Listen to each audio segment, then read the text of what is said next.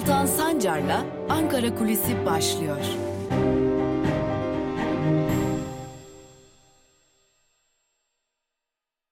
Özgürüz Radyo'dan ve Ankara Kulisi'nden merhabalar. Bugün özel bir gündemle karşınızdayız.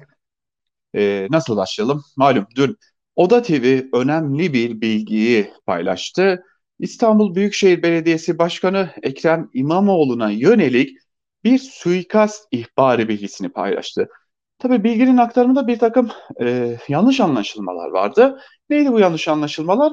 İstanbul Büyükşehir Belediyesi Başkanı Ekrem İmamoğlu'na yönelik bir suikastin son anda engellendi. Hatta suikastçilerin gözaltına alındığı gibi bir yanlış anlaşılmaya yol açtı bilgi. Fakat işin aslı aslında İstanbul Büyükşehir Belediyesi Başkanı Ekrem İmamoğlu'na yönelik bir suikast ihbarının olduğu ve bu suikast ihbarının 23 Kasım itibariyle İstanbul Büyükşehir Belediyesi Başkanı Ekrem İmamoğlu'nun korumalarına bildirildiği yönündeydi. İstanbul Büyükşehir Belediyesi Başkanı Ekrem İmamoğlu e, etrafında çok yakınında koruma görmek istemeyen bir isim.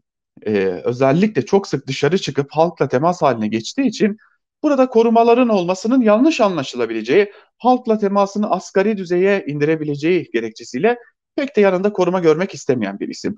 İşte tam bu noktada İstanbul Büyükşehir Belediyesi Başkanı Ekrem İmamoğlu'nun korumalarına bildirilen bu suikast ihbarı nedeniyle e, korumalar İmamoğlu'nun e, aynı zamanda danışmanı da olan e, Murat Ongun'u arıyorlar ve Murat Bey e, bize böyle bir ihbar geldi. Bu nedenle bir süreliğine de olsa Sayın Başkan'a yakın çalışmak zorundayız, çevresinde olmak zorundayız diyerek e, bunu bildiriyorlar. Murat Ongun da İstanbul Büyükşehir Belediyesi Başkanı Ekrem İmamoğlu'na bunu bildiriyor.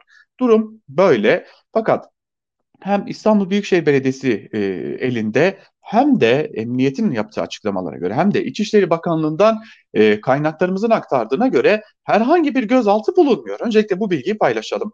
Bu bilgi sadece taraflara iletilen bir bilgi. Bakın böyle bir durum var. Bu nedenle olumsuz gelişmeler yaşanabilir bilgisi paylaşılıyor. Hemen ardından e, biz tabii dün bu konu ortaya çıkar çıkmaz İçişleri Bakanlığı'ndaki bir kaynakla görüştük. Bak, bakanlıktaki kaynak şunu söylüyor. E, rutin olarak Türkiye siyasetinde yer alan önemli figürlere ve Türkiye toplumunun sinir uçlarında yer alan e, önemli isimlere yönelik e, sık sık ihbarlar alıyoruz. Suikast düzenlenebileceği, saldırı olabileceği şeklinde ihbarlar alıyoruz.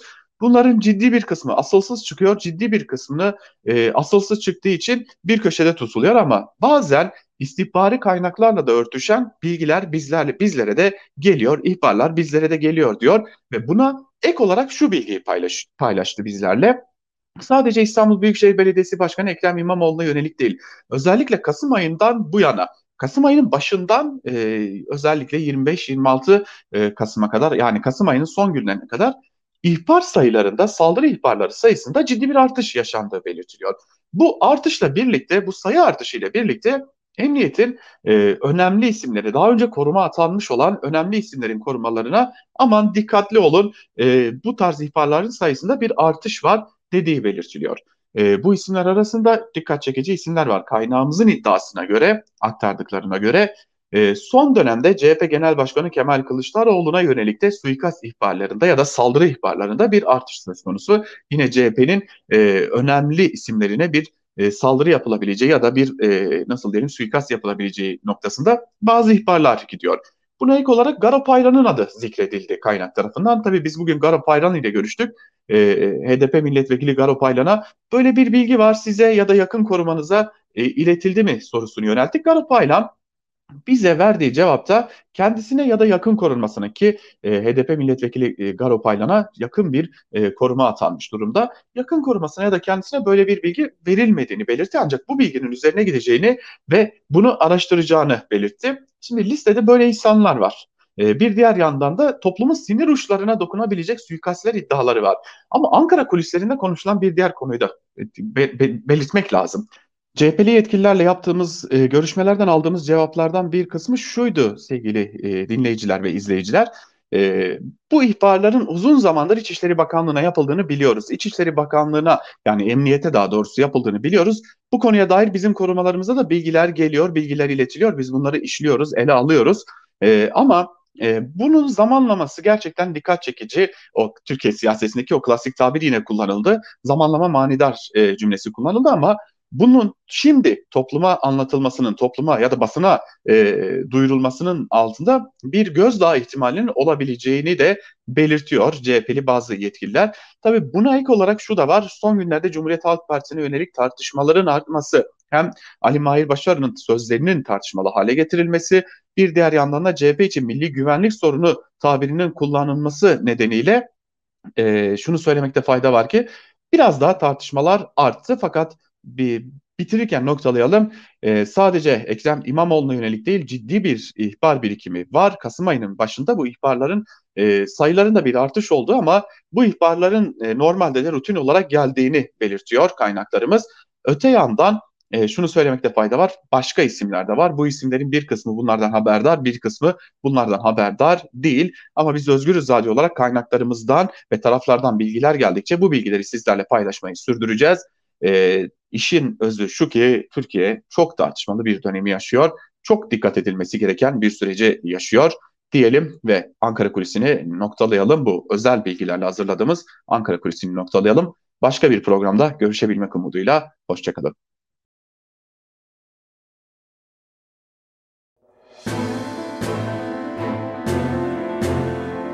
Altan Sancar'la Türkiye basınında bugün başlıyor.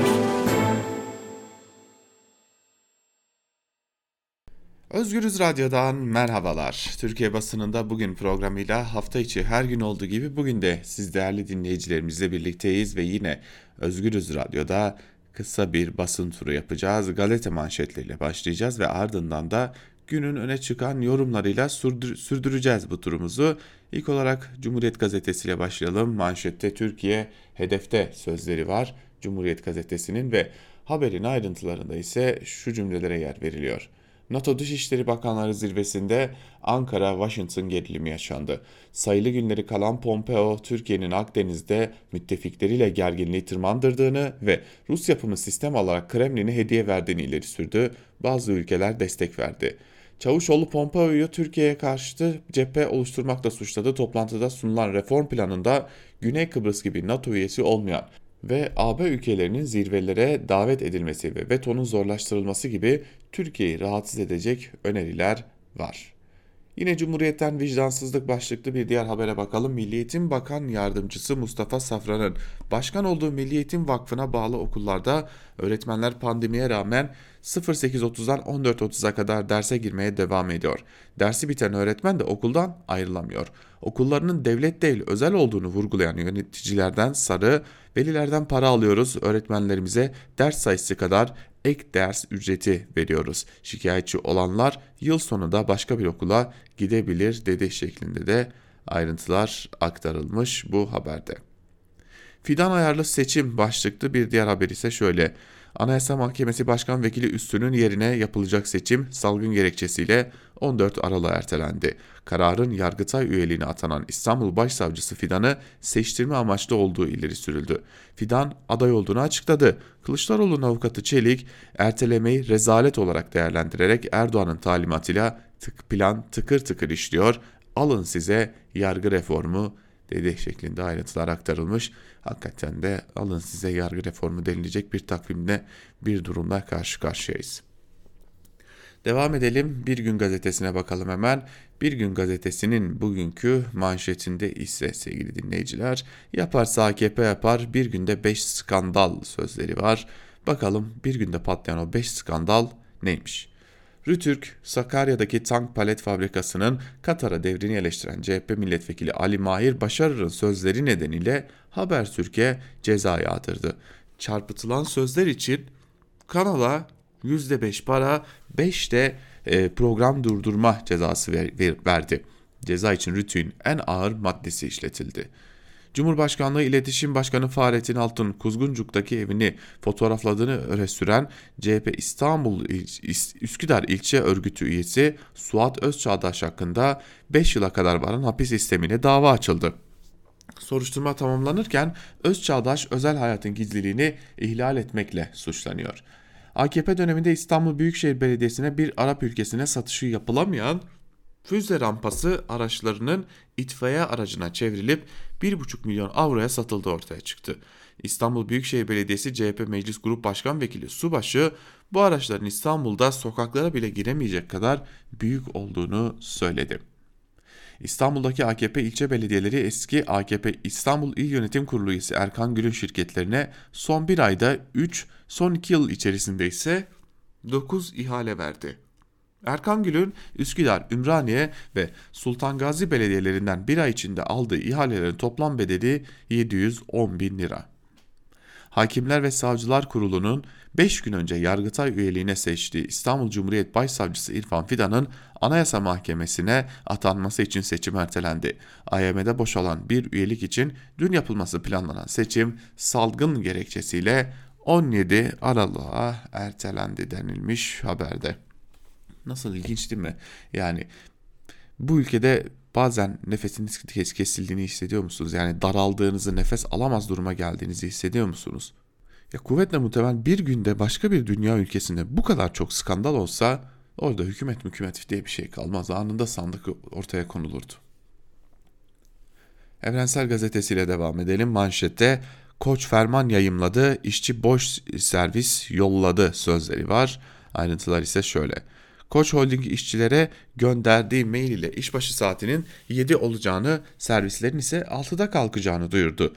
Bu dayatmaya karşı çıkan Tüpraş işçileri servislere binmeyip servisleri fabrikaya boş gönderdi.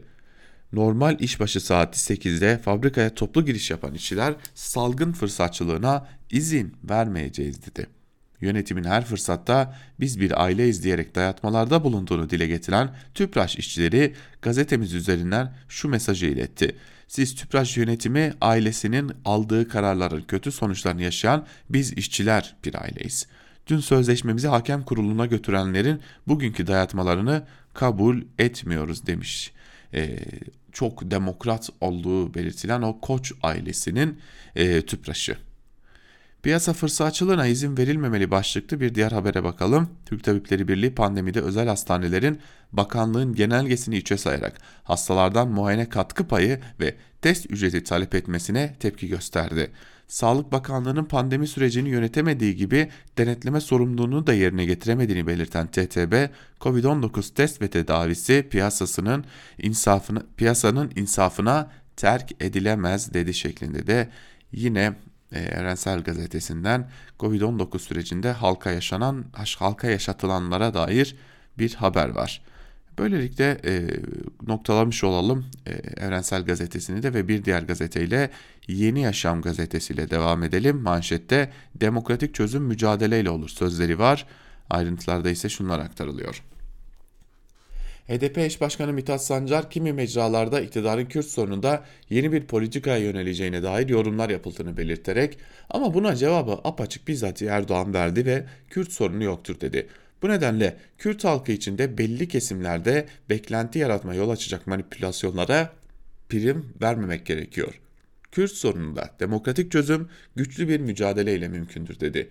Kürt sorununda şiddeti esas alan güvenlikçi politikalar izleyen iktidarların bir süre sonra tıkandığını kaydeden Sancar, tıkanıklık giderek siyasal çözülmeye dönüşür, çözülme ise çöküşle noktalanıyor.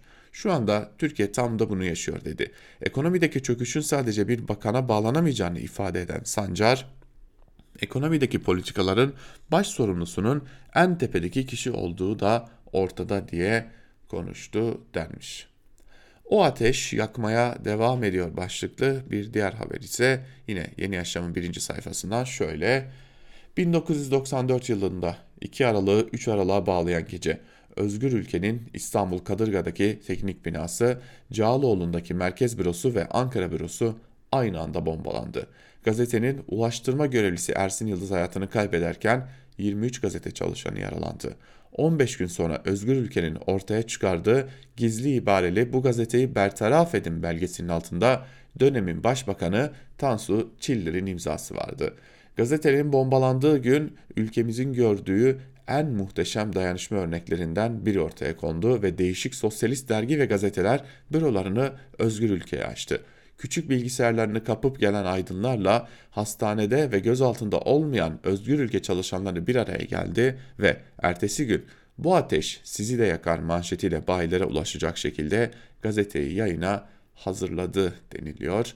Evet, özgür ülkenin bombalanmasının üzerinden yıllar geçti. Bir basın geleneği var tabii ki.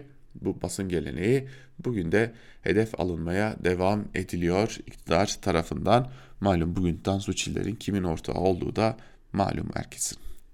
Sözcü gazetesine bakalım hemen. Manşette bu nasıl hesap sözleri var e, ve Sözcü gazetesinin manşetinin ayrıntılarında ise şu cümlelere yer verilmiş.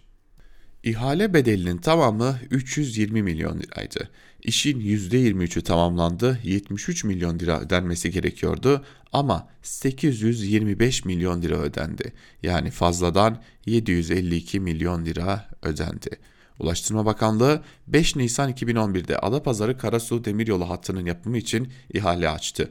İhaleyi AKP'den milletvekili aday adayı olan Profesör Yasemin Açık'ın ortağı olduğu 300 şirket 320 milyon lirayla kazandı.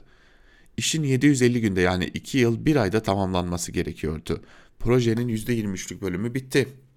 Bunun üstüne şirkete 73 milyon lira ödeme yapılması bek gerekiyordu. Ancak nedendir bilinmez şirkete 825 milyon lira ödeme yapıldı. Böylece firmaya 752 milyon lira gibi dev bir fazla ödeme yapıldı. Para uçtu gitti. Bu çarpıklık Sayıştay raporuyla ortaya çıktı. Sözleşme hükümlerine aykırı davranıldığı belirtildi denilmiş haberde. Düşünün artık e, ülkede fazladan milyon liralar e, harcanıyor ve bu göz göre göre yapılıyor aslında. Bu nasıl zihniyet başlıklı bir habere bakalım şimdi. İzmir'de korona hastalarının çoğalması yüzünden Tepecik Hastanesi'nin spor salonu revire dönüştürülmeye başlandı. Bu durumu akıllara CHP'li Adana Belediyesi'nin geçen Nisan'da yaptığı Sahra Hastanesi'ni getirdi. O dönemde hastane iktidarın talimatıyla mühürlenmişti. Şimdi kendileri aynı yolu seçiyorlar denilmiş. Hatta gidip bakın sadece paravan var demişlerdi. Başka hiçbir şey yok demişlerdi. Oysa vardı. O görüntüleri yayınlamamayı tercih etmişti. İktidarın o kepaze gazete, gazeteleri. Karar Gazetesi'ne bakalım şimdi. Karar Gazetesi'nin manşetinde vatandaş sağdan yürü sözleri var. İkinci pikte tam kapanmaya giden Avrupa salgın zincirini kıran tedbirler aldı. Fransa'da günlük vaka 88 binden 8 bine düştü. İşi sıkı tutan, tutunca Covid'i dizginleyebildiğini ortaya koyan tabloya rağmen vaka sayısında Avrupa'nın zirvesinde olan Türkiye'de ekonomik kaygıyla yarım önlemler açıklandı. İstiklal Caddesi'nde virüs önlemi olarak herkes sağdan yürüyecek kararın alınması Avrupa tam kapanma yapıyor bizde ise ancak böyle önlemler akla geliyor tepkilerine yol açtı. Şimdi bir tam kapanma ya pardon bir hem sağdan yürünecek iktidar e, istiklal caddesinde hem de sadece 7 bin kişi girecek. Ama nasıl olacak onu bilmiyoruz. Bakalım nasıl uygulayacak bakanlık onu. Körfez ambargosu tabelada başlıklı bir diğer habere bakalım. Suudi Arabistan'ın Körfez ülkelerinde ülkelerine de örtülü baskıyla uyguladığı Made in Turkey ambargosu mark, rak, rakamlara yansıdı. Kasım'da ihracat Riyad'da %53, Birleşik Arap Emirlikleri'ne %30 düştü. Dikkat çeken veriler değerli dolar döneminde ticaret ticaret dezavantajı oldu deniliyor. E, demek ki boykotta işe yarıyor gibi görünüyor. Ve Sabah gazetesi manşetinde Sabah gazetesinin ben onun ayaklarını değil kalbini sevdim sözleri var. Pençe harekatında PKK mayınıyla iki bacağını kaybeden Gazi Tarık Cür nişanlandı. Nişanlısı, nişanlısı Ümmühan Gazi eşi olacağım çok gururluyum dedi şeklinde ayrıntılar aktarılmış. Bir insanın e, savaş politikaları nedeniyle bir insanın e, bacaklarını kaybetmesinin bu derece kutsanması bana çok da ahlaki gelmiyor belirtmek gerekiyor. Muhtardan Vatan Dersi başlıklı bir haber. Muhtarlar Derneği Kayseri İl Başkanı Yakup Er, Kılıçdaroğlu'nun gözlerinin içine baka baka söyledi. Orduya satılmış diyen vekilinizi şiddetle kınıyorum denilmiş haberde. Keşke e, muhtar bir de gerçek haberleri okusaydı. E, Aylin Mahir Başarı'nın e, aslında satılmış demediğini görseydi. Hürriyete bakalım. İşte dört aşamalı aşı planı sözleri var manşetinde Hürriyet'in. Ee, şimdi bu konuda konuşulacak çok şey var ama uzman olmadığımız için haddim değil diyelim. Ee, o yüzden konuşmayalım haberi aktaralım. Vaka sayısı hızla artarken 11 Aralık'tan sonra Türkiye'ye gelecek aşı için Sağlık Bakanlığı 4 aşamalı bir plan oluşturdu. Bilim Kurulu toplantısı sonrası Bakan Koca detayları paylaştı. 1. Sağlık çalışanları. Canları pahasına aylardır korona ile savaşan sa- sağlık çalışanları ilk aşılanacak grupta.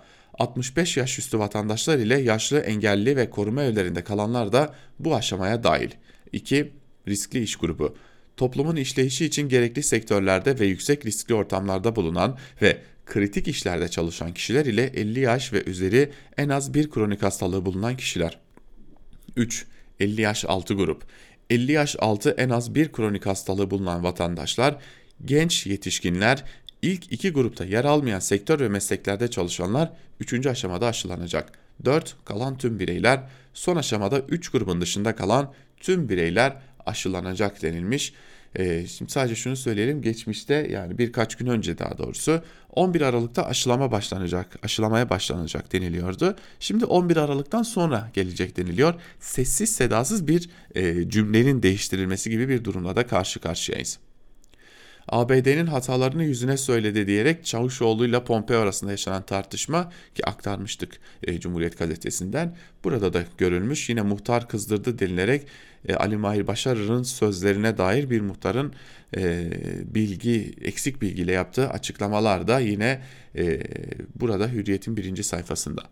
Milliyete bakalım hemen. Manşette 4 aşamalı aşılama sözleri var. Az önce zaten e, aynı şirkete ait olan ve başında Ahmet Hakan'ın olduğu Hürriyet gazetesinden bu aşılama haberini aktarmıştık. TSK'ya yeni sistemler başlıklı haberde ise Cumhurbaşkanı Erdoğan başkanlığında gerçekleşen Savunma Sanayi İcra Komitesi toplantısının ardından yapılan açıklamada TSK ve güvenlik birimlerinin kullandığı yerli ve milli sistemlere yenilerinin eklenmesinin karara bağlandığı vurgulandı. Açıklamada Türkiye tam bağımsız savunma sanayi hedefiyle yoluna devam edecektir denildi. Yeni bir siyaset lazım. CHP lideri Kılıçdaroğlu Kayseri'de muhtarlarla buluşmasında yeni bir siyaset anlayışı getirmek istiyorum. Ahlaklı bir siyaset anlayışı getirmek istiyorum. Siz nasıl en saf, temiz, demokratik yollarla seçiliyorsanız milletvekilinin de aynı şekilde seçilmesi lazım. Milletvekilleri için bir etik ahlak kanunu olması lazım demiş CHP Genel Başkanı Kemal Kılıçdaroğlu da. Ve geçelim bir diğer gazete Milliyeti de böylelikle noktalayıp Yeni Şafak'a Yeni Şafak'ın manşetinde ise sevgili dinleyiciler korsan içimizde sözleri var. CHP Genel Başkanı Kılıçdaroğlu Doğu Akdeniz'de Türk gemisine yapılan baskını korsanlığı yapan Almanya ve Yunanistan'dan fazla savundu. Kılıçdaroğlu Ankara aramalara cevap vermediği için geminin NATO'nun sessizlik kuralı gereği aranmasının hukuki olduğunu iddia etti. Ancak CHP lideri bu ihtilafta Türkiye düşmanlığı yapmakla kalmadı, uluslararası sözleşmeleri de çarpıttı denilmiş e, her defasında zaten Kılıçdaroğlu'nun her açıklaması bir biçimde çarpıtma oluyor. Şimdi bir haber var. İş dünyasından TSK'ya destek başlıklı bir haber e, aktar, aktarmak gerekecek. CHP'li Ali Mahir Başarı'nın devletin ordusu Katar'a satılmış şeklindeki sözlerine tepki devam ediyor. Top Başkanı Rıfat Hisarcıklıoğlu başkanlığındaki bir heyet, Milli Savunma Bakanı e, Hulusi Akar ve TSK Komuta Akademisi'ne destek ziyaretinde bulundu. Heyette TESK, TİSK, HAKİŞ, Türk İş, Türkiye Kamusen, Memursen ve Türk Harp İş Sendikası'ndan temsilciler yer aldı. Akar, Başarı'nın sözlerini akla ziyan olarak yorumladı. Genelkurmay Başkanı Yaşar Güler de heyete teşekkür etti ve hukukun gereğini yapacaklarını söyledi. Bunların yarısı işveren zaten. Yani e, sermaye sahipleri AKP'den her gün ihale alan AKP'nin kendileri için reformlar yaptığı grup. Bir diğer yarısı da işçilerin haklarını savunduklarını iddia eden grup. Yani işte Türk İş, Hak İş filan. Ee, Türkiye'de pandemi önlemleri adı altında esnafın çok kaba tabirle söyleyeceğim ama anası ağlamış durumda. Türkiye'de insanlar ücretsiz izne çıkarılıyorlar. Türkiye'de insanlar esnek çalışma adı altında ya da e, e, başka modeller altında düşük ücretle sömürülüyorlar. Hemen yanın, yanlarında oturan insanlar sayesinde. Bu insanlarla bir araya geliyor bu temsilciler ve kalkıp genelkurmaya ziyarete gidiyorlar. E, işte muhalefet temsilcisi size bunu demiş. Eksik bildikleri için değil bu defa. Bildiklerine rağmen e, iktidardan bir şeyler koparabilmek için ya milletvekili olabilmek için ya ihale alabilmek için oradalar. Bunun başka hiçbir açıklaması yok. İşte Türkiye'nin neden belini doğrultamadığının fotoğrafıdır o görüş, ziyaret. Türkiye bu yüzden belini doğrultamıyor. Aynılar hep aynı yerde kalmaya devam ediyor. Oysa özünde ayrı olmaları gerektiği halde. Ve Akit'e bakalım şimdi. Akit'in manşetinde ise e, bugün Akit'in manşetinde ise CHP tecavüzlerinde 3 maymun taktiği sözleri var. E, Cumhuriyet Halk Partisi'ne dair dün de aktardığımız o haber e, CHP CHP teşkilatlarında ortaya çıkan bir tabloya dair bir haber e, yaşanan bazı fevri olayları mütedeyyin kesimi ve AKP'ye mal etmek için çarpıtan sözde kadın dernekleriyle medya baskı altına alınıyor yaygarası koparan Türkiye Genç Türkiye Gazeteciler Cemiyeti CHP'de yaşanan tecavüz skandalına ilişkin tek kelime dahi açıklama yapmadı. Söz konusu CHP olunca 3 maymun oynayan kesim benim tecavüzcüm iyidir yaklaşımı büyük tepki çekiyor.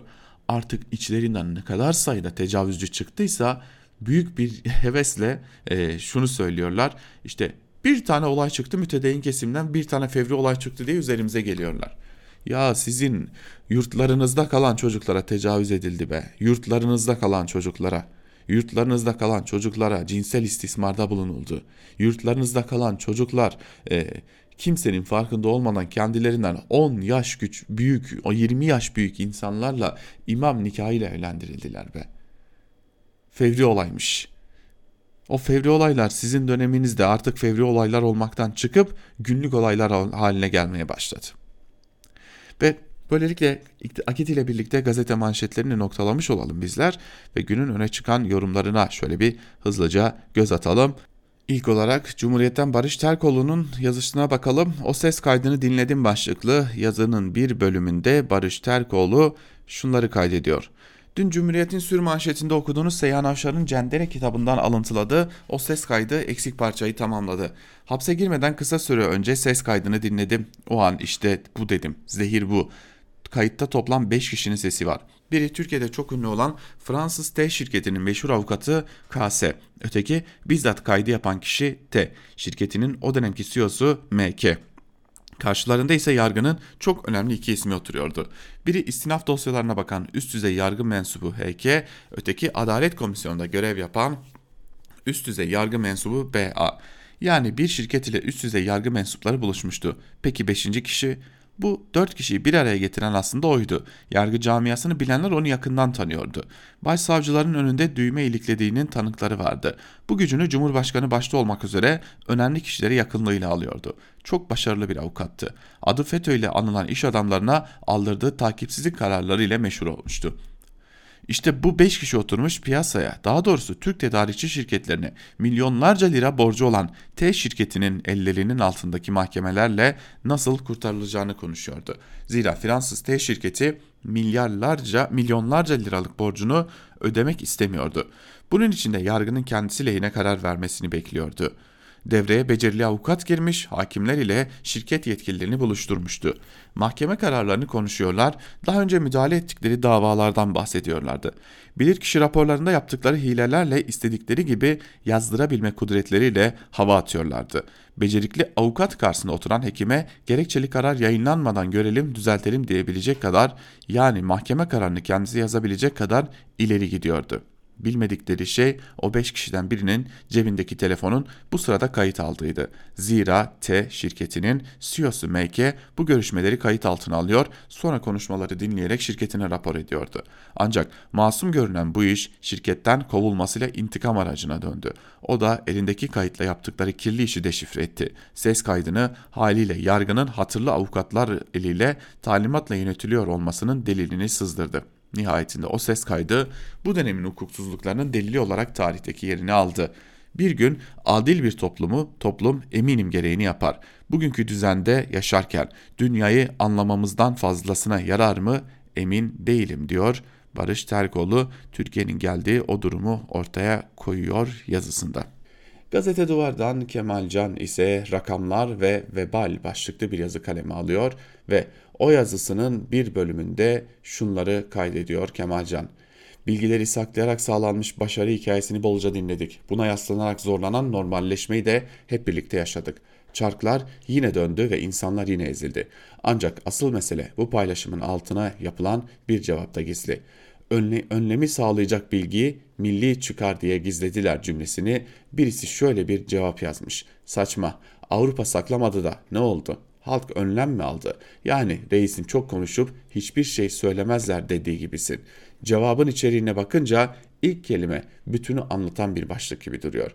Akıl yürütme biçimi ve ruh hali daha da ilginç. Bilgi gizlenmesi hatta açıkça yalana başvurulması ile ilgili kanaat gayet net. Zira Avrupa saklamadı da ne oldu diye sormanın saklayanı sorumluluktan kurtardığını düşünüyor ve aslında ağır bir itham, itiraf olduğunu görmüyor. Sakladılar da ne oldu sorusuyla ise hiç ilgilenmiyor.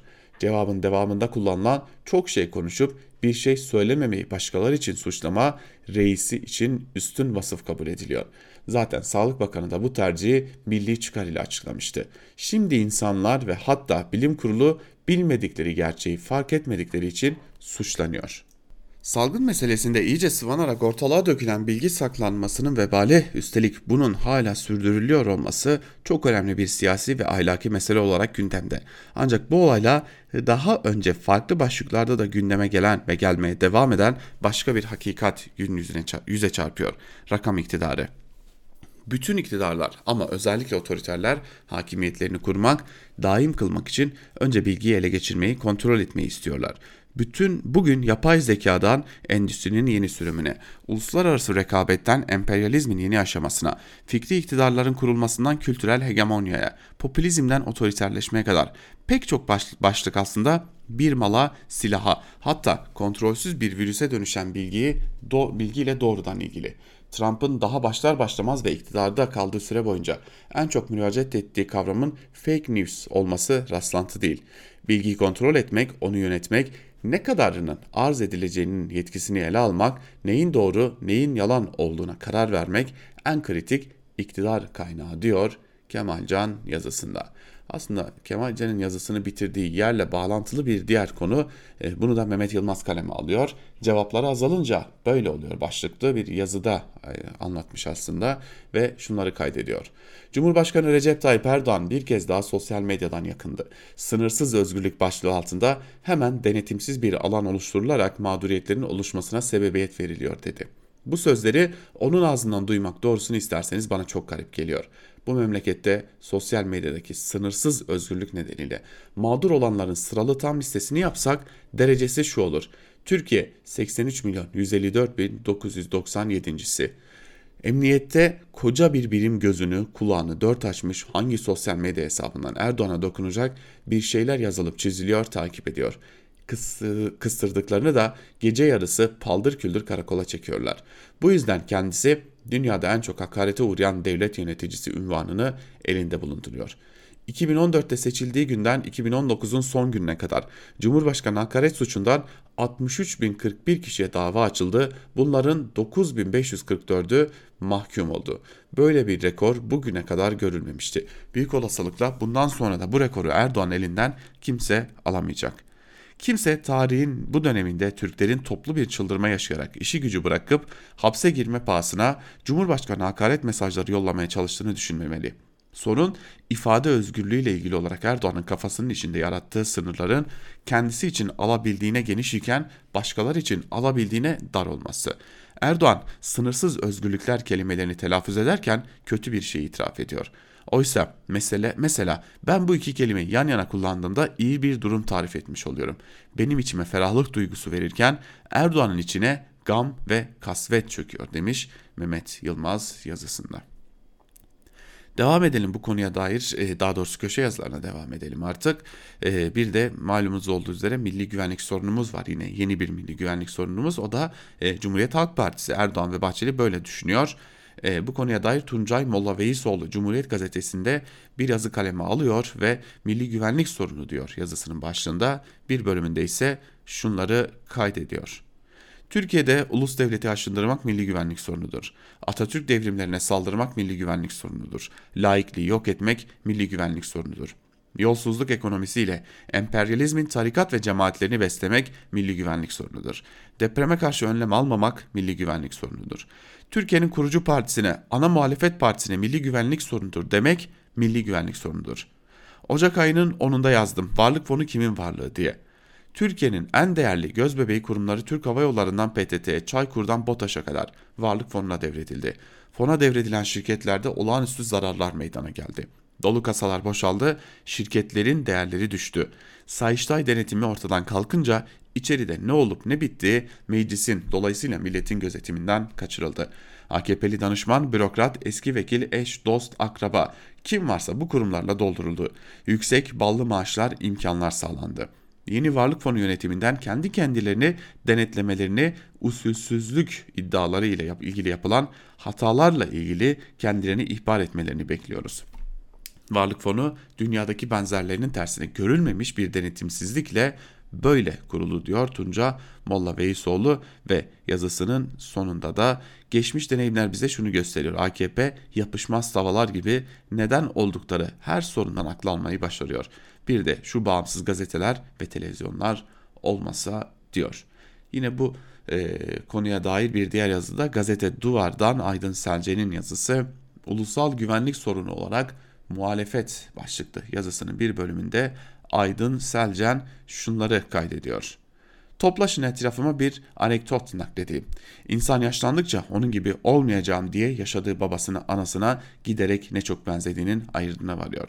Aşağı yukarı şimdi ben kızımın olduğu yaşlardayken Tek kanal siyah beyaz TV dönemlerinde 27 Mayıslardan çekinirdik. Çünkü anma programları yayınlanır, akşamları zaten sofra başında ayinvari sessizlikte izlenen ana haber bültenleri iyice korkutucu olurdu. Sıkı menderesçi babam yüzü öfkeden kıpkırmızı TV ekranına doğru elinde dürülü kumaş peçeteyi sallayarak ağzına geleni söylerdi. Gelelim sadede. Öyle coşkun ve içten bir demokrasimiz var ki hem Cumhurbaşkanı hem AKP Genel Başkanı şapkalı şahsı evlerimize konuk olduğunda bunlar da bunlar diye ağzına geleni söylüyor. Nihayet sözü her türlü muhalefetin ulusal güvenlik sorunu yarattığını iddia etmeye kadar vardırıyor. Kameralarda dönüp kafasını emme basma tulumba gibi sallayan eski Genelkurmay Başkanı yeni Milli Savunma Bakanı'nı gösteriyor. Ne anlayalım yani bu kurgudan? Adam olamazsınız. Sopanın büyüğü geliyor mu? Söz konusu konuşmanın geneli zaten atın lan sigaralarınızı esas duruş kıvamında. Yolun buradan sonrasını Katarlarla devam edeceğiz yazmıştı geçen gün bir Twitter kullanıcısı. Gerçekten buradan öte yol var mı? Bu da olmaz. Yok bu da doğru değildir artık dedirtecek. Daha hangi pişkinlikleri ve hoyratlıkları göreceğiz? Bu başıbozukluk, karanlık, sapsız balta gelişin sonu nereye varacak? Nerede duracak? Gün be gün maruz kalınan aşağılanmanın, gün be gün tanık olunan kibrin, cahil cesaretinin sonu yok orası belli. Bunlar semptomdur. Biz hastalığın tedavisine odaklanalım diyerek avunalım belki diyor Aydın Selcan yazısında. Dünya Gazetesi'nden Alaaddin Aktaş ise Esmer Günler başlıklı bir yazı kaleme alıyor ve yazısının çok kısa bir bölümünü sizlerle paylaşalım. Şunları kaydediyor. Çok sayıda dişliden oluşan makinede birkaç dişliyi bakıma alıp diğerlerini çalıştırmaya devam etmek. Çalışması istenen dişlilerden tuhaf sesler geliyor. Makine yalpalıyor. Bölük pörçük pandemi önlemleri sorunu çözmeye dek pek katkıda bulunmuyor. Sorun yalnızca öteleniyor. Elde avuçta ne varsa tükerek, tüketerek gerçekleştirilen büyüme ve ağırlaşacak pandemi yüzünden kış aylarında bizi fena halde esmer günler bekliyor diyor Aktaş ve yazısının sonunda da şunları söylüyor. Sorunu ortadan kaldırmaya değil ötelemeye ve bir mucize bekliyormuşçasına sanki zaman kazanmaya çalışıyoruz. Ama hastalık yayılıyor. Makinede dişçiler eksik, çalışanlar da teker teker kırılıyor. Örneğin bir ay sonra tam kapatma kararı almak zorunda kalıp keşke bunu bir ay önce yapsaydık der miyiz? Esmer günler simsiyaha döner mi diye de soruyor e, Alaaddin Aktaş'ta yazısında. Biz de Alaaddin Aktaş'ın bu yazısıyla birlikte Türkiye basınında bugün programımızı bugünlükte noktalamış olalım. Yarın yine aynı saatte Özgürüz Radyo'da görüşebilmek umuduyla. Hoşçakalın.